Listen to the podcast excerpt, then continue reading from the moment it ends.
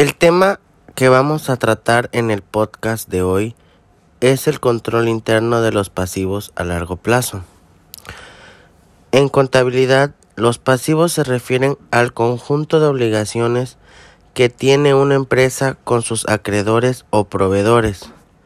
Por tanto, es lo contrario al activo, que éste se forma por los derechos y bienes de una empresa.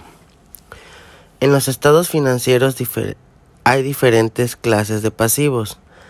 En atención a aspectos particulares con relación a la personalidad del acreedor, que son básicamente los productores de materias primas, empleados de la propia empresa, autoridades oficiales, entre otros, y al plazo estipulado por su pago, que ya sea lo que estipulen como un pago definido, indefinido, a o corto o largo plazo.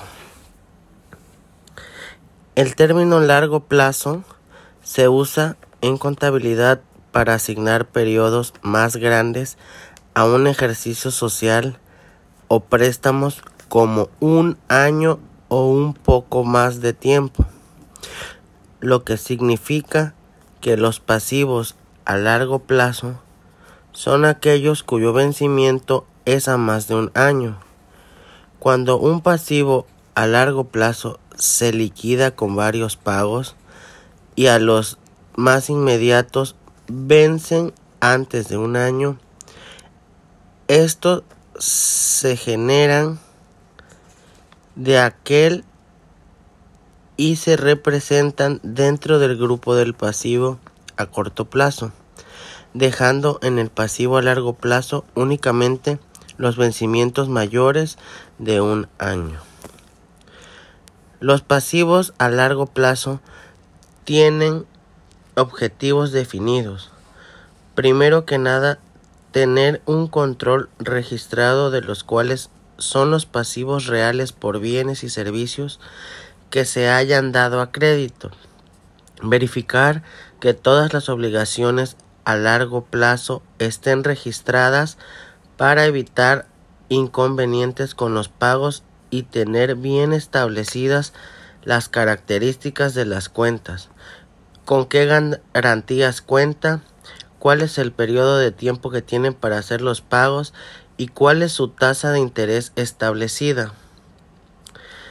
En el control interno se deben vigilar que se cumplan todas las características que tienen asignadas las cuentas por pagar. La Administración debe autorizar que se den estos pasivos a créditos. No pueden hacerse individualmente. Siempre debe de ser evaluados por el administrador o los accionistas.